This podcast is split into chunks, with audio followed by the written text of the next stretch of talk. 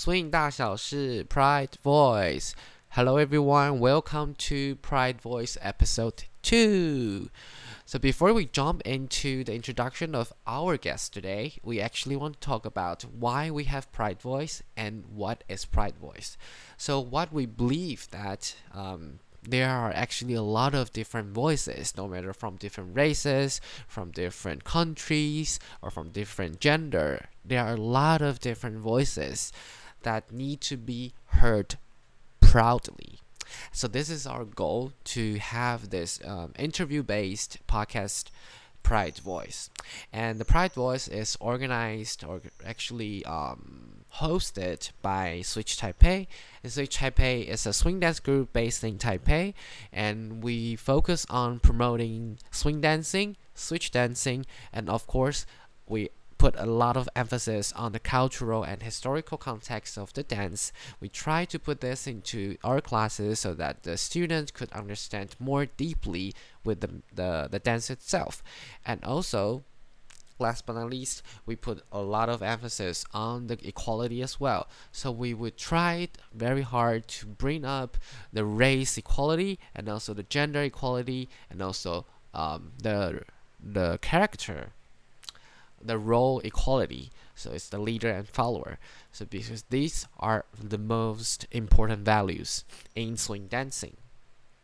So that's all for Pride Voice and Switch Taipei. So, so, so, so, so, before we start our episode today, I actually want to say sorry first because to be honest, I didn't plan this to be a podcast. So when I was doing the interview with our guest around a month ago, which is in October 2020, um, the quality of the voice from my side is actually really, really bad because I was using just I don't probably the input, sorry, the, the, the inbuilt microphone from my laptop.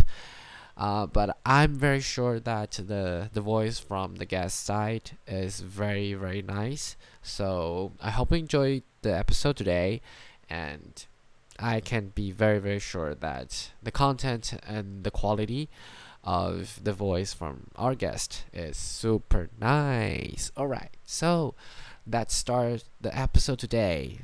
Pride Voice episode two. Let's welcome our guest, Adam. And the part two of this episode, we will continue with the story of mine. And then after after uh, like three three to four months of uh, learning Lindy Hop as a leader, and then I switched to to follower. Uh, and then after that, I only like I prim- primarily follow. And luckily in Taipei, um, the scene now is quite friendly to to me. At least I feel friendly and then last year in oh no 2018 after we met in Herräng and I went to a little event called Kovo Swing Dance Camp in hmm. Amsterdam. Mm. That was that was that know. was the event I felt comfortable and friendly, like truly yeah. friendly and truly comfortable, like for the first time. Because um uh, in that year I was in Ch- I said Chase, and then I was in Herräng. So like those two are really big events internationally. Um, and but Kovo is like a local event in Amsterdam, very cozy and it's everything is very also very eco-friendly and mm-hmm. a lot of vegetarian food, which I could not put up with because I love meat. Uh, but apart from that, don't tell let, them. Let, let, me take a note. yeah, but apart from that, um, the reason why I feel really super, like really, really comfortable is that um, I know that event is mostly focused on uh, switch dancing, mm-hmm. but at the time I didn't know much about switch switch dancing. But when I get there, it's a pre it's pre party. It's Thursday night, not many people, but the first be- the first person came to me asked for a dance. Um, I forgot if it's a he or she, but that person asked me, "Do you want to dance? Or do you want to lead or follow?" Mm-hmm. So in that case, like I feel like, oh, so I get asked like there's not an option because mm-hmm. even in Herräng, even in Chase, um, I got asked for a dance because like they would they would assume me as a yeah. as a leader because of you know my how I look out uh, from the outside and I was so tired with that uh, of that so I have to you know I have to set a time that also after 11 p.m. I'm not I'm not gonna do lead and anymore. So I, Yeah. yeah. and I'm gonna tell them no, no, no, like um I'm I'm following now. Do you want lead? So um but because I coming from Taiwan, I thought because I learned a lot about you know um more about equality and LGBT rights in Lindy Hop thing already on the internet. So I thought that those big events in Europe um, would would wouldn't have this you know prejudice on this on on the gender roles. Well, yeah, then then I feel like no, and then Kobo is like the really like the really friendly one. Yeah. Um, and at that event, I finally realized that um, like I learned about switch dancing because before, actually, switch dancing to me is not really like a big thing because I know both roles already, and I thought mm, learn uh, like knowing how to do both roles is not a big deal. but but actually, apparently, like this is not very easy for for uh, most of the people. So after uh, after Koval, uh, I was in the competition and I talked to the organizers, and also I I met Jeff. Jeff is a dancer from London. In um, he works in Swing Patrol in London.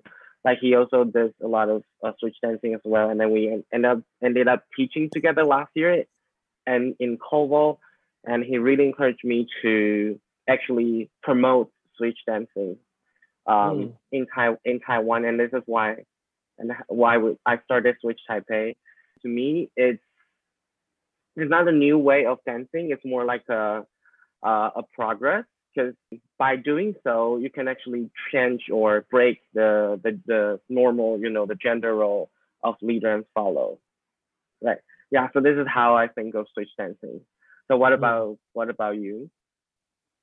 Yeah, I mean, first of all, that's amazing. Like, that's so cool how you kind of came to understand all of those things. And I think, Yeah. well, first of all, I think that um, switch dancing is for sure um, something that is connected to LGBT people. Um, I Mhm. think that the first examples you have of it being kind of done. I mean, first of all, the so I have two feelings about switch dancing. One is I like it. The other is I don't like it, Mm-hmm. and I'll t- I'll tell you why. Yeah. Um, So if you look at the most of the great dancers who have a queer background were dancers who could dance both roles and who did dance both roles. Sometimes in the same dance they would switch, but hmm oftentimes they were just people who could dance really well at a very high competitive level as a leader or as a follower. And you have examples Yeah. of that going all the way back to the 30s and 40s, the Whitey's Lindy Hoppers, and a lot of those people over and all the way into the 1980s, a lot of those people were queer people, right? Mhm. So there there has to be some type of connection between the type of person who wanted to do that and Mhm. kind of where we are now with switch dancing being this sort of thing that it is um, i think that switch dancing is very it's very natural for queer people to be attracted when they find out about switch dancing to be attracted to it because of what you just said it is a ve- like very basic way of breaking a gender binary that exists within Lindy Hop. Um, and there's a lot of different types of queer people um, or LGBTQAI plus people who would be attracted to that. The problem with switch dancing, um, the problem with switch dancing that I see now, and I've I've had this at some switch dance events that I've attended, is that or taught at, is that some switch dance events are not really recognizing the importance of switch dancing of the history of it and kind of what it how it is significant that the group of people to whom it is significant to and why it's significant to them they're not they're not in including that part you know like the story that you just told about being a gay guy who discovered that he liked to follow and then found an event where switch dancing was the norm and being asked do you want to lead or follow that's a place that made you feel really comfortable right Yeah. There is definitely a connection between LGBT people in swing dancing and switch dancing. There's a historical connection and there's a modern connection. But as with anything, it's also a trend, right? So it's something that everybody wants to do. Here's my here's here's here's where where like I don't like to switch dance with someone who only wants to lead and then do a fancy move and then become the follower. Mm-hmm. Because that is not in line with the um, the the the the mindset behind the type of Lindy Hop that I believe in. I mm-hmm. think that I think that going back to like the stuff that I said before, you can't enter into a switch dance but still be someone who's dominating someone else and someone else who is submissive to someone else. A switch dance to me, a good switch dance is is a very very fluid musical conversation. It's mm-hmm. being so good at both roles that you're able to pick up when it's time to back up back off of an idea or or or accentuate an idea and that's that's something that should be there in good lindy hop. That's something that should be there. I think in switch dancing you're kind of taking it to the extreme where you're actually switching your footwork and switching your movement. But also you know and i do this to people all the time and it really messes them up is in my switch classes i don't just teach to do it that way. I don't just teach it. It's like do a fancy move. Okay now you've switched. Mm-hmm. you can you can lead from the follower's position.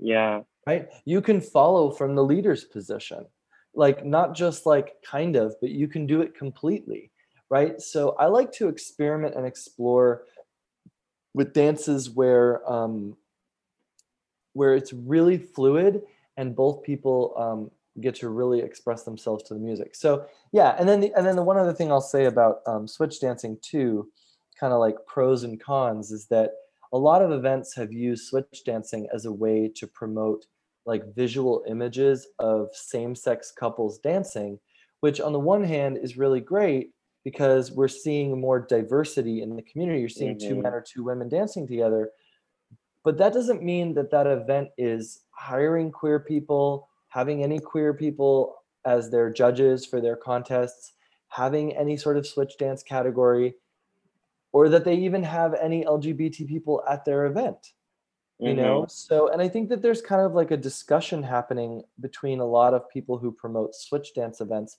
about like do switch dance events have to be labeled as lgbt friendly and i really feel that they do you know because when we when we have a conversation about like what can we do to be more inclusive to the queer community in lindy hop it's like well that's like a obvious um, inroad that's an obvious place where queer people are going to get interested in the dance so mm-hmm. it makes sense to go um, I, I, call it um, like radical acts of inclusivity you have to do you, you can't just like kind of make somebody feel welcome you have to kind of go out of your way to make um, people feel welcome. And I feel like switch dancing is a door or a gateway to a lot of queer people getting interested in Lindy Hop. So we have to make sure as queer people or queer dancers that we don't allow the the you know structured leading and following way of thinking about the dance to the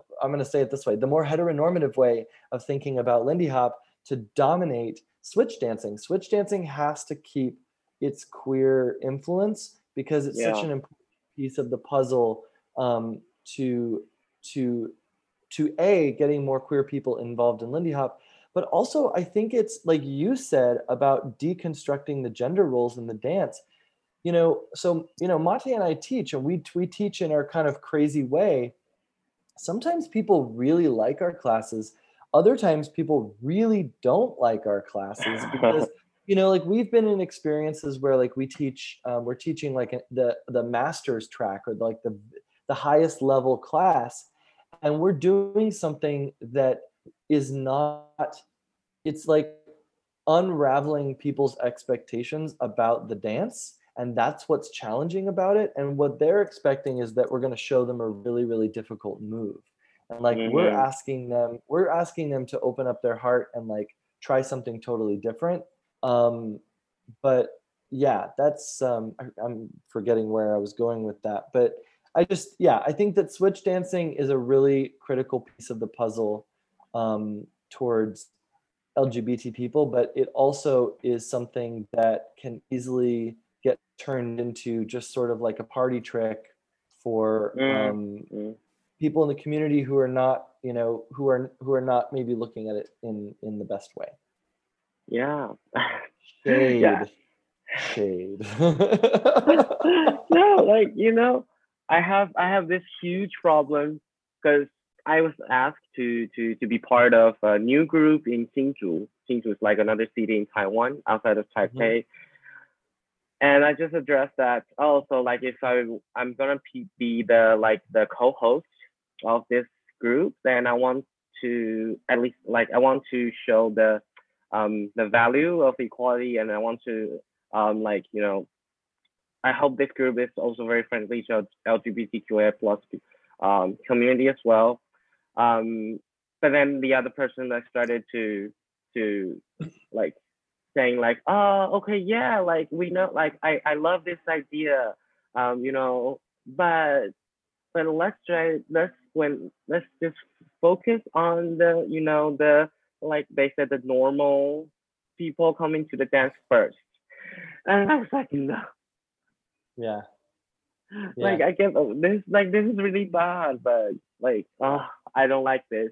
But like they they, they think I don't they, they have this connection with um switch dancing to LGBT people. Like yes, like this we do have this link, but they would assume that when we do switch dancing, that this is only attract like this is I only uh I uh I only want to attract LGBT people. And this bothers me a lot. but you know like i mean yeah i have mixed feelings about it because i feel like a, a lot of the time i hear that same argument where it's like well we don't want other people to feel unwelcome but at the same time it's kind of like well oth- the other people straight people are like that's the only people who's here you know what i'm saying that's True, yeah. literally the only people who are here so Yeah. you know it's like we're fighting to get like five queer people to come to a swing dance and then the organizer is like well i don't want to turn anybody i don't want to make i don't want to make other people feel uncomfortable and it's kind of like you know i mean whatever like and that's you know that's i've had a lot of conversations with my friends um, other gay dancers who you know i'm just like we need to start to have events that are really genuinely focused towards the queer community. And Mm, like yeah other people everyone can come. Everyone is always welcome. I mean anybody can go to a gay bar. If anybody knows the gay bar is always the best bar to go to because it's full of like people having a great time and drag queens and like you know great music. And so it's like yeah but at the same time like we have to start to do things in a way where we really are focusing on making sure that queer people feel really included and not just Mm. included but they need to feel like it's their space you know they Mm. need to they need to feel comfortable to be themselves and express themselves in their way so what we're really talking about is like building a new community within the lindy hop community um, Mhm. and that's i think that that's um, what mate and i are really interested in doing i think from the conversations you and i have had it's something you're really interested in doing and i'm really excited. This is something new in the last just couple of years that we're starting to have you know people who were like you like people who who began dancing and then they were dancing and then they were teaching and now they're organizing. And and it's starting to happen that you're starting to see more um, people and and I want to see more people in positions of um, of other types of leadership like organizing, judging, um, you know th- Mm. those ty- event organizers, those types of roles because those are also the people who are making decisions kind of behind the scenes about all sorts of stuff about who gets hired about how events happen about what the you know and all of that, that stuff has to happen in a way where we start to see more queer identity um, yeah. not just because it has to happen because it's like this has to happen but it's going to make the dance so much more exciting. Like Mm, it's going to be so much more exciting. I mean you know there's a lot of great dancers out there, but there's uh, you know I can just tell you as someone who's judged contests, like you see a lot of duplicates. You see people, and you're like, okay, I know which YouTube videos you've been watching.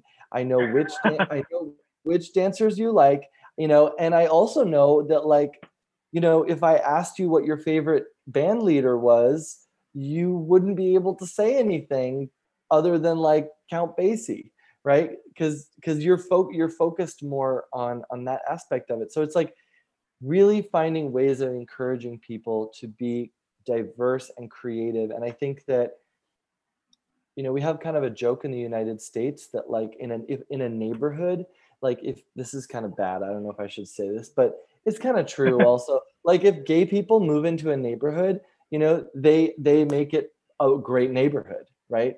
Because they yeah. make it beautiful, they fix it up. Like all there's lots all over the country. Like gay neighborhoods are the like in San Francisco the Castro. It's like mm-hmm. it's a great it's a great neighborhood. Now it's kind of a tourist area but I mean that's historically so it's like yeah why shouldn't we find ways of creating a, a very gay community within Lindy Hop and just see how that affects the dance? I think will be really exciting and really interesting you know? Speaking of this have you been to any events or any like groups or city that is like that makes you feel like more like welcoming than me than others? Yeah you know i've been thinking about this question um so my actual answer is no. Ooh, okay. That's my answer. Mm-hmm. um uh, and the reason i'm going to give the answer of no is because i really don't feel that any event is doing enough to to really go out of their way to make um, to to like create opportunity and visibility and space for queer people in the community. I think there are events that that do things. You know, mm-hmm. I think there there are communities and events that do things. I think I mean there's um, the um, Queer Lindy Festival in Sweden. Obviously, yeah. like okay, that event I you know that event is they're doing enough. it's a gay event, you know, so like they're doing enough. But but in terms, especially in terms of like large events, um, no, I really don't feel that it is. I feel that there's like small things that people are doing. But you know, Jason, the thing is like in my position as as like how do I say this? As as a person who travels a lot and teaches a lot and a lot of people know who I am so that means that if um, if people interview me or talk to me about it, a lot of people are going to hear what I have to say. And if I say, "Oh, you know, this group's doing a good job and that group's doing a good job," it's kind of like, yeah, I mean, yeah, they are, but at the same time, like my goal is to have like a way gayer Lindy Hop community than we have now, and so no, I don't. I just don't think that any event is going far enough. I, mm-hmm. I really, mm-hmm. I really don't. I think you know, there's some people who I could like, you know, give some um, some credit to for some small stuff. But is there an event where I think you're going to go there and as a gay person, you're just like, holy shit, this place is gay as hell? No, I don't think so. I would love, yeah, I would, oh. I would, I would love to see it. I challenge any like organizer of a big event who's watching this to um to mm-hmm. uh, reach out and let's collaborate on figuring out ways to make your event as gay as hell. Um, but uh, no, I don't think so. oh, okay. Well, oh gosh. Oh, shade. No. but I thought I thought the the the switch. What about the switch? Like we can talk about this, oh. and if you want to oh. cut it, I, I can cut it off. But I want. Well, I mean, you know, I'll be, I'll be, I'll be really honest with you. I've taught at the Switch since it started, but the Switch doesn't want to say that they're an LGBT friendly event. They don't want to oh, say really? that. They don't want to put that on their flyer. Yeah, you know. And I had oh, conversations okay. with them, and I just kind of felt like, you know, I don't know, like I understand where they're coming from, but at the same time, like that is the first event in America. Like, like just like you're saying, so many queer people all over the world. Well, first of all, let's talk about this. If you're having a switch event, it kind of is a queer event because uh, that those are the events that the most queer people go to anyway. Like every Mhm. Switch event that I've been to has had the largest amount of LGBT people versus any Yeah. other. So as if you're an organizer of, of a Switch event, you have to acknowledge that whether you like it or not, you're kind of also running an LGBT event because you have tons of LGBT representation at your event. So, um, yeah, the Switch in San Francisco, great event. I love the people who run it. They do a great job, but I can't say that it is an inherently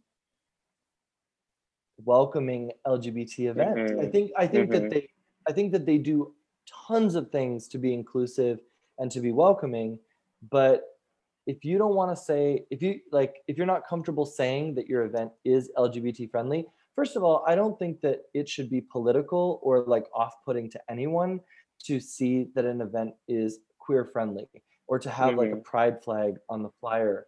I think that if you're I would like to live in a society where like if you're a person who is going to any event, if you're going to ILHC or to Camp well, Camp Hollywood does do some of this stuff. But if you're, you know, if you're going to any big event and you see a pride flag on the flyer, that's not something that turns you off or makes you think about like, oh, this is not this is not for me. All you think is like, wow, this is really great. This event is going the extra mile to be um, inclusive of of another group of people. So um, Mm. Yeah i mean i don't know i shouldn't throw shade on like events that hire me but at the same time like that's also kind or who, that have hired me but i also kind of feel like if i don't speak up about stuff like no Mhm. one's really, no one's really going to speak up because i think a lot of the people who um who are queer who are complaining about this kind of stuff on the internet they don't have they don't have they're not getting asked to do an interview for a community on the other side of the world you know so Yeah. i kind of feel like I, I have to be i don't want to be negative i don't want to be negative i think i think the community has done a lot of great things but at the same time i have to be honest about the amount of work i still see that needs to get done Yeah. Right. Cool. Yes. uh-oh you froze Oh, wait. How about this? Hey. Hello, hello. We're back? now you're good you're good Okay, good. yep Yeah, Yep. that that that kind of kind of blew my mind because as I said, I I get all the things, the information on the internet, and from the things that I see, uh, it seems like yeah, like I'm I'm like kind of ti- like Asian is there like um have this problem of um breaking the gender role thing and like creating uh really friendly spaces because uh, in most I believe in most Asian countries, um, due to its cultural background, it's very, very difficult to break the, the gender stereotype, like not only in dancing, but also in the society, in, in the whole society. So I thought probably in the United States or Europe or some other parts of the world, there are already like being very progressive. But I, but like, yeah, but as you said, it's still like, there's still like, um, process to make. So, um, have you ever encountered any difficulties, like uh, in terms of learning or at a party or like when you travel, due to your uh, uh, sexuality? Mm. Um, yeah, I'm, I mean, I have definitely, but I, I, I don't really worry about them too much. Um, I Okay. think that what I, what I always say to people who I've talked to about this, and one of the reasons I've really enjoyed doing the LGBT um, swing dancer network meetup, like when we go to events and I meet up with people, one of the questions I really like to ask people is about you know what has your experience been like in your community and what has your experience been like um, at this event that whatever the event is that we're attending Mhm. um, because again like as a person who is a teacher uh, who's traveling who's being paid to do it you know I, I also as a as a man as a white male who's a leader i have a lot of privilege you know if I don't want to talk to people, I have a back room full of snacks, usually, if it's a good promoter, um, you know, that I can go sit and eat snacks and like not talk to anybody. I can I can avoid uncomfortable situations. Um, And what I what I like to bring up to people is like given that I am a person who is able to have a lot of um, protection from talking to people that I don't want to talk to or that I feel uncomfortable around, I have still experienced, um, you know, negative things around me being a gay person in the community, for sure. You know, Mate and I, there's people who won't hire Mate and I. There's people who won't hire me as a like, and there's people who've said stuff. Sure, all of that stuff has happened. But what I like to point out is that if it's happened to me, and I'm a person with a lot of privilege, like who can escape, and you know, uh, I'm, you know, right? Yeah. Then Mhm. what it, what it always makes me think about is like, what is it like to be someone who's just entering the community, who's Mm. queer or who's trans, who's transgender? Because again, going back to the thing that I said to you at the very beginning is like, when you walk into that room, when you walk into that ballroom for the first time, your friend is like, "Oh, you know, really into swing dancing. You should come. It's really fun. Come check it out." and they're like, "Oh, I don't really want to do that. I'm not good at dancing." And you're like, "No, you don't have to be like everybody does it. It's really fun, you know. You should just come and enjoy." And if it's if it's someone who's transgender, someone who's queer, someone who's bisexual, whatever it is, and they walk in and they see they have someone say something to them, that's going to have a Mhm. much bigger impact on them wanting to participate than it would on someone like me. I mean, like I have lots of people say stupid shit to me all the time about, you know, things. I have people I work for or or people I work with sometimes have said things that are, you know, I've, I've worked with teaching partners who say things that are really insensitive. Um, and, and even people who who think that they're really like progressive and aware, they say stuff that's that's really insensitive. But the point is, is that it doesn't really bother me because I'm able to just keep going. Um, but it really concerns me for people who don't necessarily have the same ability to see past all of that they're just gonna you know they're not gonna take that they're not gonna they're not gonna want participate after that so um, Yeah. i would say i do think that there is there is prejudice in the community towards lgbt people um, and the main way to solve that is to just have more lgbt people the more LGBT people we have in swing dancing, the more voice we're going to have, the more people are going to kind of understand um, what is important to us, what we like and what we don't like, what what hurt what hurts us and what makes us feel good. Um, and so you're not going to have as many problems. Also, people who don't like LGBT people, if, if we have more LGBT people swing dancing, well, the people who don't like LGBT people, they're going to go somewhere else, you know? because so you know i think we've talked a lot about um like a lot of the stuff that i've said to you again could kind of be viewed as like negative things but i just the way that i really view it at this point in time is i just think it's really important to have these types of conversations because i think that um there's so many wonderful things about jazz and swing and lindy hop. Lindy hop is so fun. It is it is so joyful and it's so fun and that is something that i just want everyone to be able to access and i don't want people to feel like they can't be included. And so these are the kind of like hard conversations that are sometimes sound negative or they're uncomfortable that kind of have to happen to make um, to start to make some of the changes that are needed to make the community even better than it already is. And that's so that's like the way that i that i view a lot of this stuff. Okay, so we got we got it covered, everything. So Cool. We're gonna yeah yeah yeah yeah. Okay, cool. Right. that's it how, how Yeah. long was our interview I don't know. Like, I, I'm gonna check later. I guess it's like one one hour ish, almost one and a half, I guess. But yeah, like so cool. Uh, before before we end, do you uh do you want to add anything? Or like do you have like miss anything in the interview and you want to like talk about? Or like no um okay. no but i'll say this um yes.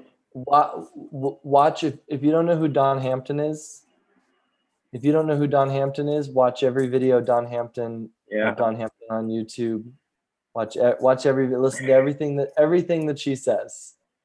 Because Yeah. I think I think she's a genius and she inspires me so much. And um, a Mhm. lot of a lot of the inspiration behind what I a lot of the inspiration from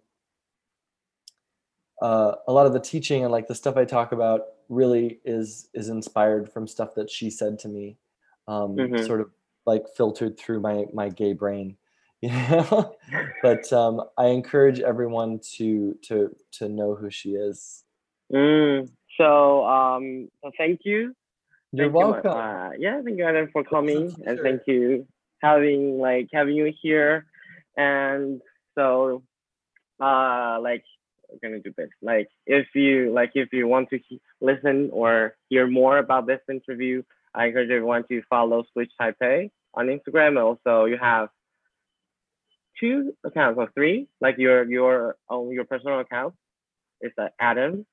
I have yep, it's Adam at Adam Brzezowski at the Adam and Mate Show, and also um, at Queer Swing Seattle, which is obviously not really doing anything right now, but um, those are all of my accounts. Yeah, yes, but- totally. But I saw you selling um t-shirts, like some products. Oh yeah, yeah. I designed I designed some graphics for um, Mate and I. Mate and I we're we're like figuring it out. Like we want to do something online, but we just like haven't figured it out yet. I think we just want to like do that thing where we interview. We just like talk to each other. Like, do you know Trixie Mattel and Katya from Drag Race? No. Oh, they're like two famous two drag queens on the internet who are hilarious. But Mhm. but um yeah we just want to like f- figure some way to like sit and talk about things that we think are interesting and see if people want to hear what we have to say but we just we haven't What? we haven't done it. you know talk about lindy hop and like gay things and swing dancing and gay things and yeah, that that would be that would be interesting.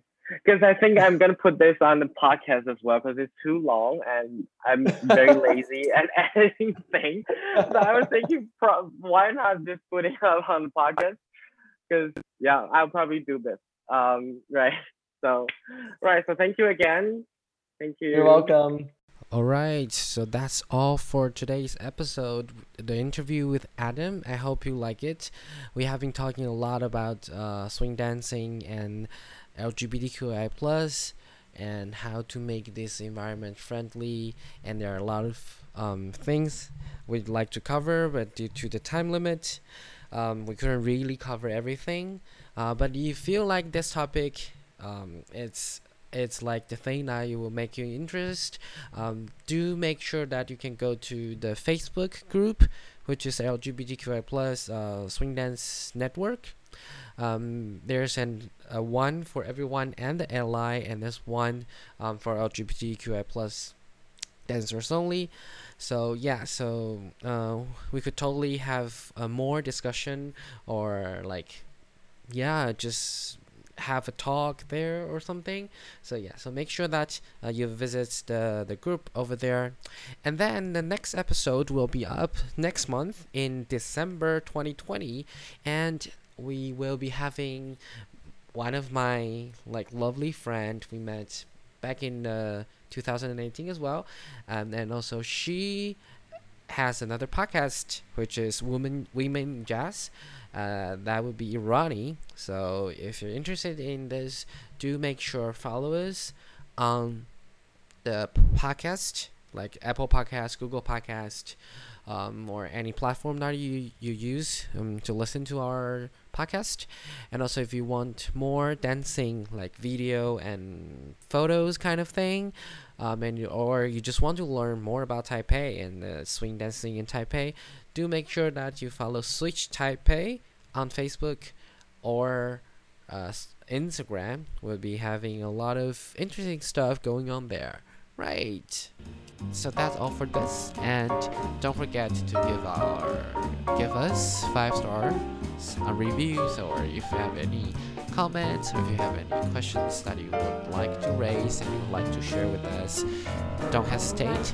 You can just comment below in the platform that you heard for, uh, you know, that you hear this podcast on Spotify or on Google Podcast or on Apple Podcast and we'll be very happy to answer your questions. And also, if it's a, it's a questions that worth this uh, discussing, and we will post that on our social media as well. So we have uh, Switch Taipei on Facebook fan page and also on Instagram. So we are really, really looking forward to that. Right. So that's all for for today. In the next episode, ciao.